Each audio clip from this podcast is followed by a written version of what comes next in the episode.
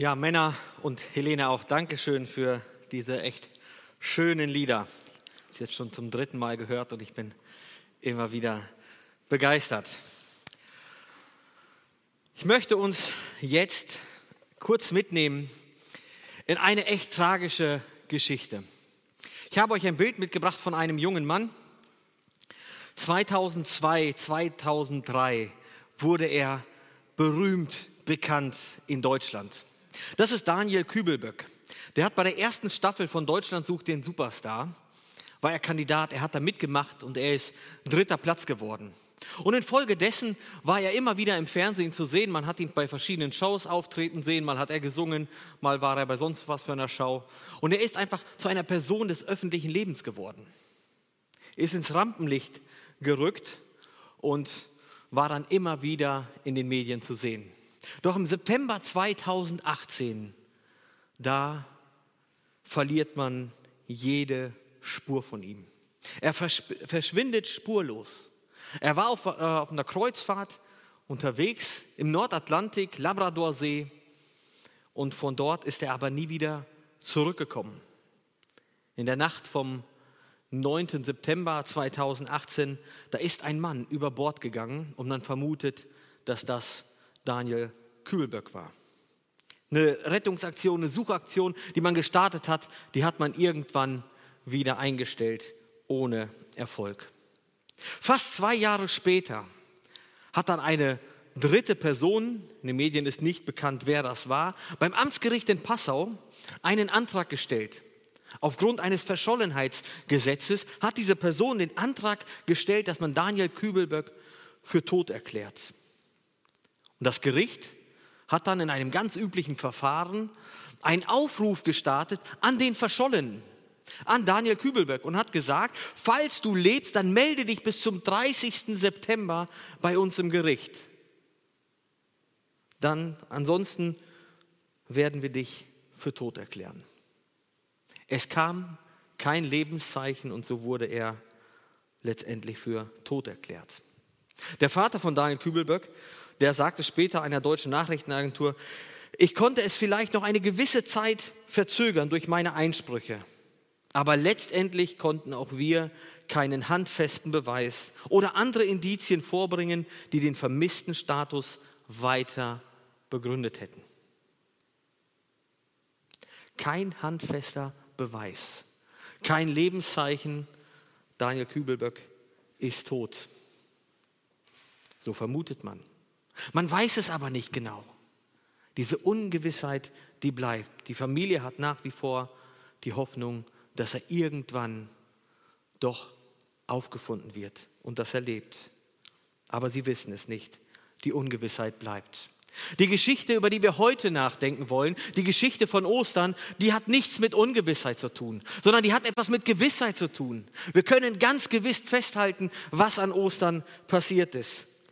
Und die erste Gewissheit, die wir an Ostern haben, ist, Jesus ist gestorben. Das ist ein Fakt. Jesus ist gestorben. In Johannes 19, da heißt es, da kamen Kriegsknechte und brachen dem ersten die Beine und auch dem anderen, der mit ihm gekreuzigt war. Als sie aber zu Jesus kamen und sahen, dass er schon gestorben war, brachen sie ihm die Beine nicht.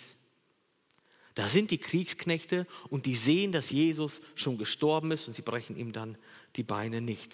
Diese Kriegsknechte, wisst ihr, das waren römische Soldaten. Wisst ihr, was die römischen Soldaten richtig gut konnten? Menschen umbringen. Warum? Das war deren Tagesgeschäft. Das war deren Kernkompetenz. Das ist das, was sie gelernt haben. Da mussten sie nicht drüber nachdenken, wie mache ich jetzt was. Das konnten sie, weil das Tagesgeschäft war. Und wenn diese gesagt haben, Jesus war tot, dann war das so. Dann hat das niemand in Frage gestellt. Es war absolut klar, wenn die das sagen, dann ist das Tatsache. Wisst ihr was? Wer, wenn ihr zu mir kommen würdet und ihr steht vor unserem schönen Haus, Espenweg 2, und ihr fragt mich dann, Rudi, bist du sicher, dass das Dach, die ganzen Schneemassen, die wir vor kurzem hatten, dass das Dach das aushält? Dass das Dach vernünftig gebaut ist? Dann würde ich sagen, ja klar bin ich sicher. Warum? Weil Viktor Wiens das gebaut hat. Kennt ihr auch Viktor, ne? Der ist ein Zimmermann. Der weiß, wie man so ein Dach zusammenschustert. Der weiß, wie man einen Dachstuhl aufstellt. Und wenn der das Ding gebaut hat, dann muss ich mir doch keine Sorgen machen, ob das hält oder nicht. Er weiß, wie das funktioniert. Das ist seine Kernkompetenz, sein Tagesgeschäft.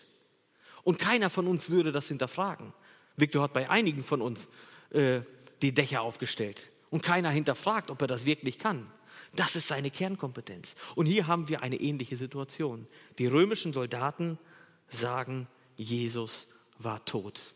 Es war nicht nur ein Scheintod. Er war nicht nur einfach schwer verletzt und vielleicht ohnmächtig und dann haben sie ihn schnell weggeschafft. Nein, Jesus war tot, denn die Soldaten haben das gesagt. Und wenn es jemand wissen muss, dann die Soldaten. Das ist die erste Gewissheit. Jesus ist gestorben. Aber die zweite Gewissheit ist, dass die Geschichte nicht vorbei ist an Karfreitag. Die Geschichte ist nicht vorbei, als Jesus ins Grab gelegt wurde. Nein, Jesus ist auferstanden. Jesus ist auferstanden, er ist nicht im Tod geblieben. Und das ist die zweite Gewissheit. Jesus lebt. Und das ist das Thema für heute. Ich habe es überschrieben mit den Worten, weil Jesus lebt. Das ist auch der Titel des Liedes, das wir eben gehört haben.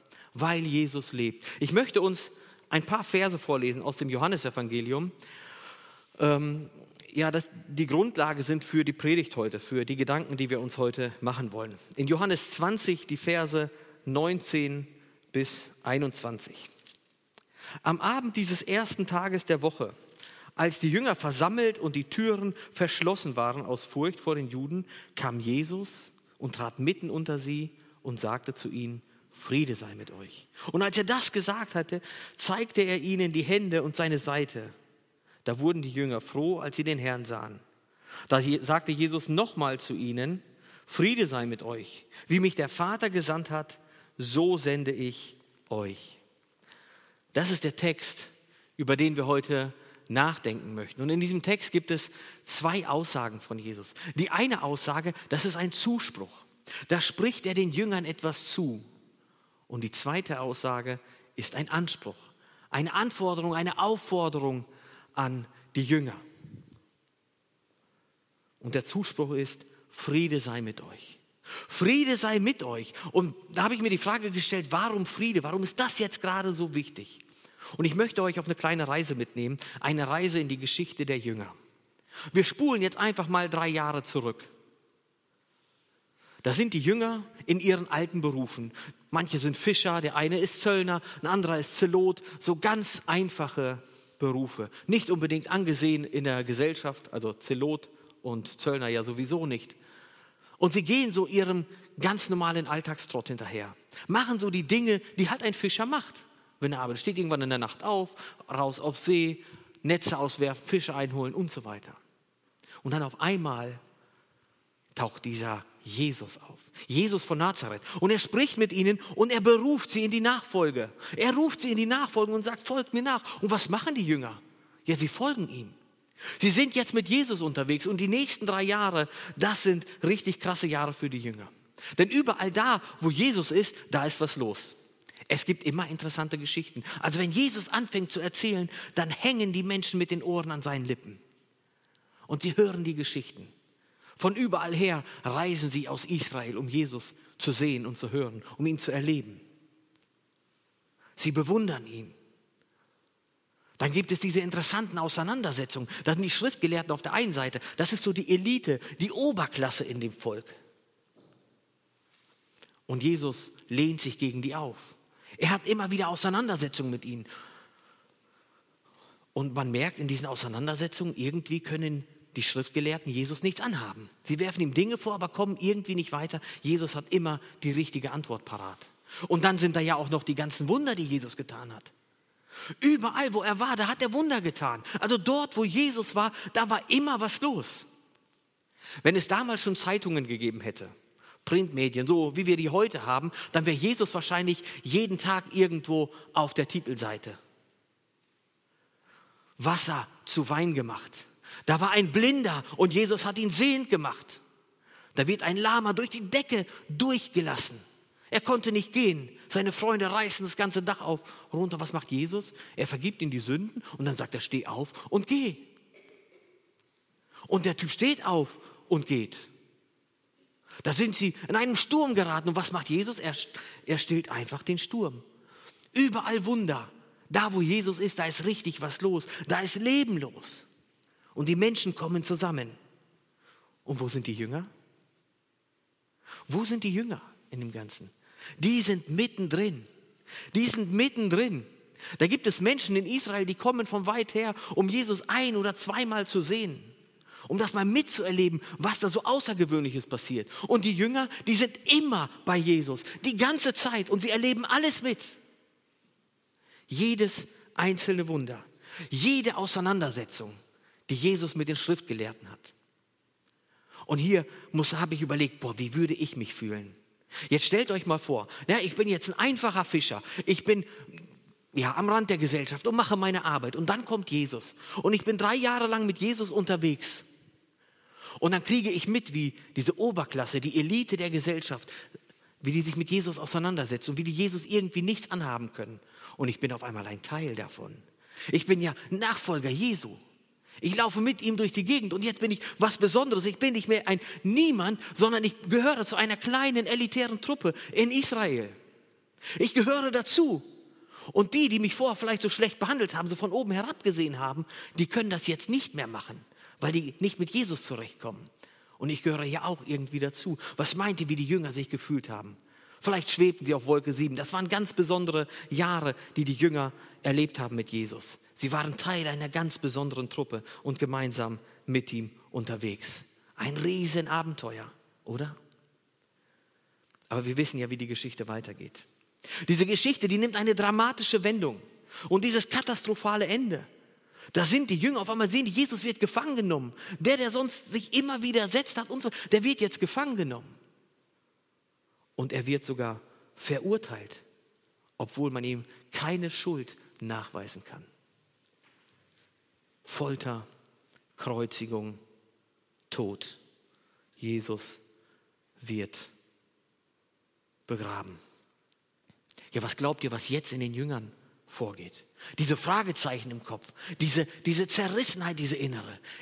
Was war das jetzt alles die letzten drei Jahre? Ist das alles einfach nur ein großes Abenteuer gewesen? Ist das alles einfach nur eine super interessante Zeit gewesen und jetzt ist alles vorbei? Wer war Jesus wirklich? War er vielleicht doch einfach nur ein außergewöhnlicher Mann, der es verstanden hat, die Massen zu begeistern, Menschen zu begeistern?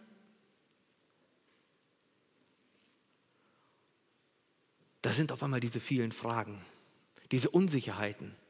Und zu allem Überfluss ist jetzt auch noch der Leichnam von Jesus weg. Der ist weg. Das ist so unverständlich. Und wisst ihr, warum die Jünger jetzt Angst bekommen? Weil das genau haben die Pharisäer im Vorfeld schon vorhergesagt. Sie haben gesagt, überlegt mal, wenn Jesus jetzt da ist, die haben ja vorher davon gesprochen, dass er auferstehen wird und so weiter. Und damit das nicht passiert, damit die Jesus nicht einfach klauen, den Leichnam klauen und sagen, hey, Jesus lebt wieder, damit der Mythos nicht weiterlebt, was haben die Pharisäer gemacht? Die haben Römer, römische Soldaten aufstellen lassen. Die sollten das Grab bewachen, die sollten darauf aufpassen. Und jetzt ist der Leichnam trotzdem weg. Ja, und jetzt haben wir die Situation, wie hier in dem Text. Die Jünger bekommen es mit der Angst zu tun. Mit der Angst vor den Juden, die diesen Mythos Jesus wegschaffen wollen. Und sie verkriechen sich. Sie schließen sich zu Hause ein, verbarrikadieren sich. Und genau in diesem Moment erscheint ihnen Jesus. Da kommt das Lebenszeichen. Und Jesus erscheint ihnen und er sagt, Friede mit euch. In diese Angst, in diese Unsicherheit, in diese Zerrissenheit, viele Fragezeichen. Eine Situation, die schwer aushaltbar ist für die Jünger. Ja, die scheinbar perspektivlos erscheint. Da tritt Jesus auf und spricht ihnen Frieden zu. Frieden hat hier mehrere Aspekte. Ich möchte nur zwei Aspekte herausgreifen. Frieden, weil Jesus glaubwürdig ist. Was hat Jesus denn die Jahre vorher gepredigt? Was hat er den Jüngern und den Menschen in Israel damals erzählt? Er hat gesagt, ich bin das Leben. In der Welt habt ihr Angst, aber seid getrost. Ich habe die Welt überwunden. Ich bin gekommen, damit sie das Leben haben. Wer an mich glaubt, der hat das ewige Leben. Wer mir nachfolgt, der wird das Licht des Lebens haben. Jesus sagt, ich bin die Auferstehung und das Leben. Das alles hat Jesus gepredigt, das alles hat er weitergegeben, hat er den Menschen erzählt. Und jetzt das, dann stirbt er einfach am Kreuz. Ja, wie glaubwürdig kann jemand denn sein, wenn er auf der einen Seite davon spricht, dass wenn man zu ihm kommt, dass man das Leben hat, dass er selbst das Leben ist und auf der anderen Seite stirbt er am Kreuz?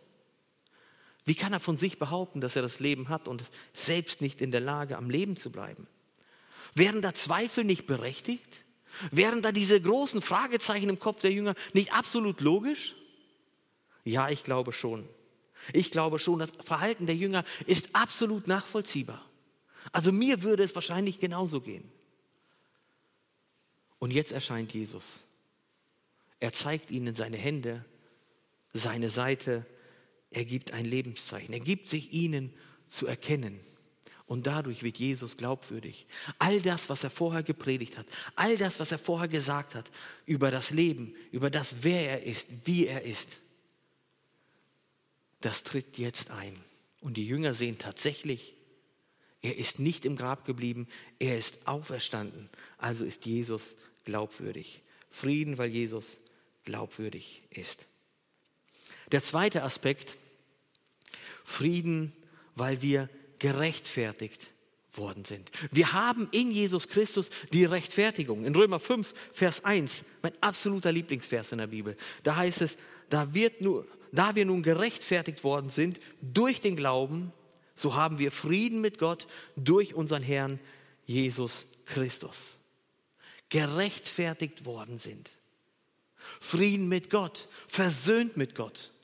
Das ist die Predigt, die wir an Karfreitag gehört haben.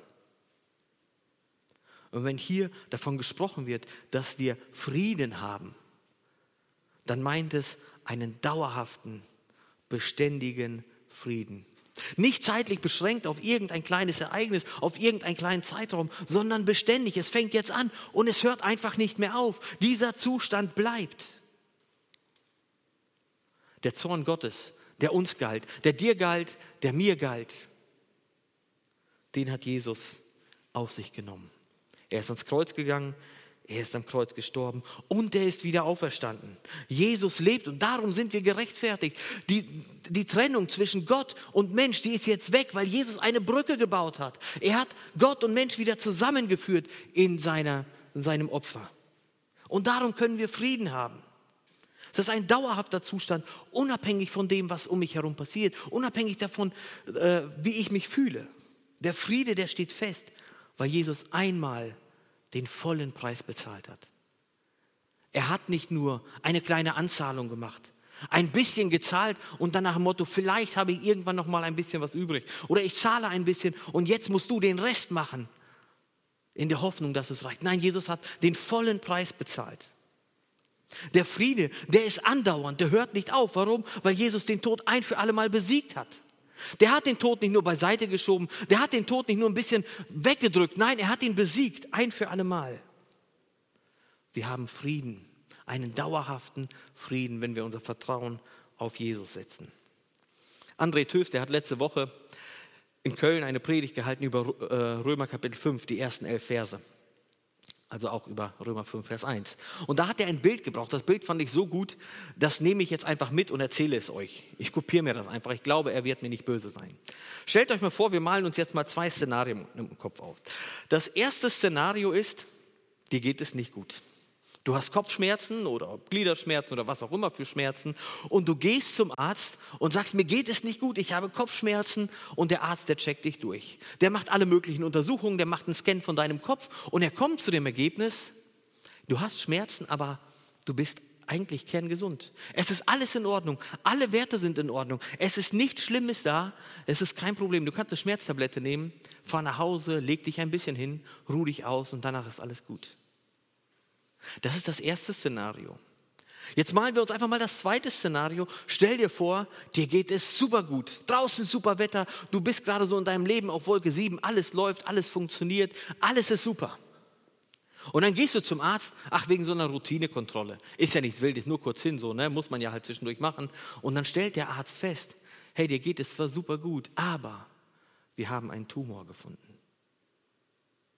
Nur noch sechs Monate zu leben. Du fühlst dich zwar gut, aber die Realität sieht anders aus. Und in welchem Szenario würden wir uns lieber bewegen? Ist doch logisch im ersten, oder? Lieber ein bisschen Kopfschmerzen haben, aber die Realität, dass man gesund ist, ist da. Es ist besser als ein gutes Gefühl, aber die, eine katastrophale Realität. Und das, was wir hier im Text finden, Römer 5, Vers 1, da ist genau das. Dieser Friede, das ist unsere neue Realität, weil wir gerechtfertigt worden sind. Jesus hat uns Rechtfertigung ermöglicht. Und jetzt haben wir einen Frieden. Und dieser Friede ist unabhängig von meinem Gefühl. Vielleicht kennst du das, ich habe das manchmal. Dann geht es einem nicht so gut. Du hast das Gefühl, in deinem geistlichen Leben ist so ein bisschen Sand im Getriebe. Wisst ihr, das kann vorkommen. Aber meine neue Lebensrealität ist, dass ich Frieden mit Gott habe, weil Jesus am Kreuz bezahlt hat. Weil Jesus lebt, haben wir Frieden. Das ist das Erste, was er den Jüngern weitergibt. Friede mit euch. Und das Zweite ist, er gibt ihnen einen Auftrag. Erst ruft er ihnen den Frieden zu und dann gibt er ihnen einen Auftrag.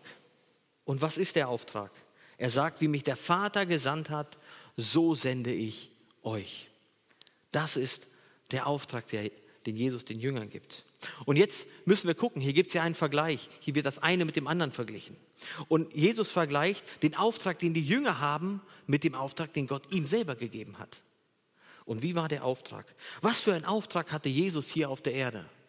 Sein Auftrag war, den Weg zum Vater wiederherzustellen.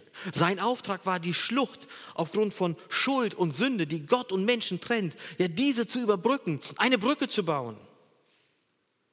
Sein Auftrag war, den Zorn Gottes, der dir und mir galt, abzufangen, ihn auf sich zu nehmen. Der Auftrag war, Frieden zwischen Gott und Menschen wieder aufzurichten. In Lukas 5 heißt es, und Jesus antwortete ihnen, die Gesunden brauchen den Arzt nicht, sondern die Kranken. Ich bin nicht gekommen, um Gerechte zu rufen, sondern Sünder zur Buße. Jesus wurde auf diese Erde gesandt, um Sünder zu erretten. Und davon gab es eine ganze Menge hier auf der Erde. Alle Menschen sind Sünder, alle Menschen sind schuldig. Das lesen wir in den Kapiteln äh, äh, in Römer 3 vor dem Text, vor Römer 5. Alle Menschen sind schuldig und Jesus wird zu diesen Menschen geschickt, um Sünder zur Buße zu rufen. Sein Auftrag war, Frieden wiederherzustellen. Frieden wiederherzustellen, Menschen dazu zu motivieren, das Geschenk der Gnade anzunehmen. Das war Jesu Auftrag. Und jetzt sagt er, so wie mein Vater mich gesandt hat, so sende ich euch. Das ist der Auftrag, den die Jünger haben. Die Jünger haben nicht den Auftrag, den Weg zum Vater herzustellen, denn der ist bereits hergestellt. Sie haben nicht den Auftrag, diese Schlucht zu überwinden, denn Jesus hat bereits die Brücke gebaut. Sie haben nicht den Auftrag, den Zorn Gottes abzufangen. Denn das hat Jesus ein für alle Mal getan. Die Jünger haben den Auftrag, auf den Weg, den Jesus geebnet hat, auf den Weg, den Jesus geschaffen hat, auf den hinzuweisen. Die, wir, äh, die Jünger haben den Auftrag, Menschen zur Buße zu rufen. Menschen zuzurufen, es gibt Erlösung, es gibt Möglichkeit, dass ihr eure Schuld, eure Sünde, dass ihr das klärt. Und zwar am Kreuz. Das war der Auftrag der Jünger. Und wenn das der Auftrag der Jünger ist, dann ist das auch unser Auftrag dann ist das auch dein Auftrag und mein Auftrag. Hast du dir mal die Frage gestellt, warum du noch nicht im Himmel bist, wenn du ein Kind Gottes bist? Hast du dir die Frage gestellt, warum Gott nicht einfach, wenn du dich bekehrt hast, mit dem Finger geschnippt hat und du sofort im Himmel wärst? Das wäre doch super einfach. Das wäre doch richtig gut, oder? Ah, der ganze Stress hier auf der Erde und alles, das wäre einfach weg. Das wäre super gut die gleichen Gedanken hatte Paulus auch. In dem Brief an die Philippa, da schreibt er, ich habe Lust abzuscheiden, um bei Christus zu sein, was auch viel besser wäre. Er sagt, ich wäre am liebsten jetzt schon bei Jesus. Ich wäre am liebsten schon zu Hause, da wo ich hingehöre und nicht mehr hier auf der Erde. Aber er sagt weiter, aber es ist nötiger, im Leib zu bleiben, um euretwillen. Es ist nötiger, im Leib zu bleiben in eurem Willen. Paulus hat verstanden, ja, ich wäre viel lieber jetzt bei Christus. Ich wäre viel lieber in der Ewigkeit, im Himmel. Aber ich habe hier noch einen Auftrag. Ich habe hier noch eine Aufgabe. Und deswegen sagt er, es ist nötiger, im Leib zu bleiben. Wir Christen hier auf der Erde, wir sind ein Werkzeug Gottes. Gott möchte dich gebrauchen. Gott möchte mich gebrauchen, um seine Gemeinde hier zu bauen. Er könnte das doch auch alles alleine machen. Bestimmt könnte er das. Aber er hat sich entschieden, dich und mich zu brauchen. Das ist der Auftrag. Diesen Auftrag gab Jesus den Jüngern. Und nachdem sie sich in den Häusern verkrochen hatten, vor Angst zurückgezogen haben und Jesus ihnen erschienen ist, was ist dann mit den Jüngern passiert? Wie reagieren die? Wir lesen ja gerade in der Gemeinde mit einigen Personen diesen Bibelleseplan in einem Jahr durch die Bibel. Und wo befinden wir uns gerade? In der Apostelgeschichte. Und die Apostelgeschichte ist voll davon, wie die Jünger reagiert haben, nachdem Jesus ihnen erschienen ist. Ich möchte uns ein paar Stellen einfach vorlesen. Da trat Petrus mit den Elfen auf, erhob seine Stimme und redete zu ihnen. Und dann kommt die Pfingstpredigt, wo sich Tausende bekehren. Ein Kapitel weiter sagt er, Silber und Gold habe ich nicht, aber was ich habe, das gebe ich dir. Im Namen Jesu Christi des Nazareners, steh auf und geh. Jesus hat Wunder getan. Und was macht Petrus jetzt? In der Kraft des Heiligen Geistes gibt er einem auch seine Kraft wieder, dass er gehen kann. Verbringt auch ein Wunder. Und dann stehen sie vor dem Hohen Rat. Das sind die, vor denen sie Angst hatten, vor denen sie sich zurückgezogen haben, vor denen sie sich versteckt haben. Und er steht jetzt da und sie müssen sich rechtfertigen für das, was da gerade so passiert in Israel, äh, in Jerusalem und so weiter. Ja, und da sagt er, beurteilt ihr selbst, ob es vor Gott richtig ist, euch mehr zu gehorchen als Gott. Die Auseinandersetzung, die Jesus mit den Schriftgelehrten hatte, die haben jetzt die Jünger, auch mit den Schriftgelehrten. Aber die Jünger ziehen sich nicht mehr zurück. Sie haben keine Angst mehr, sondern sie verkündigen den auferstandenen Christus. Kapitel 5 in der Apostelgeschichte, da sagt Petrus, der Gott unserer Väter hat Jesus auferweckt, den ihr an das Holz gehängt und getötet habt. Den hat Gott durch seine rechte Hand zu einem Fürsten und Heiland erhöht, um Israel Buße und Vergebung der Sünden zu geben. Und wir sind seine Zeugen. Ja, das sind die Jünger, die sich vorher verkrochen haben, die sich vorher zurückgezogen haben. Und dann ist Jesus ihnen erschienen, hat ihnen Frieden zugesprochen, einen Auftrag. Und was machen sie jetzt? Sie gehen in die Welt und predigen den auferstandenen Christus. Sagt, wir sind seine Zeugen. Und sie nehmen diesen Auftrag ernst.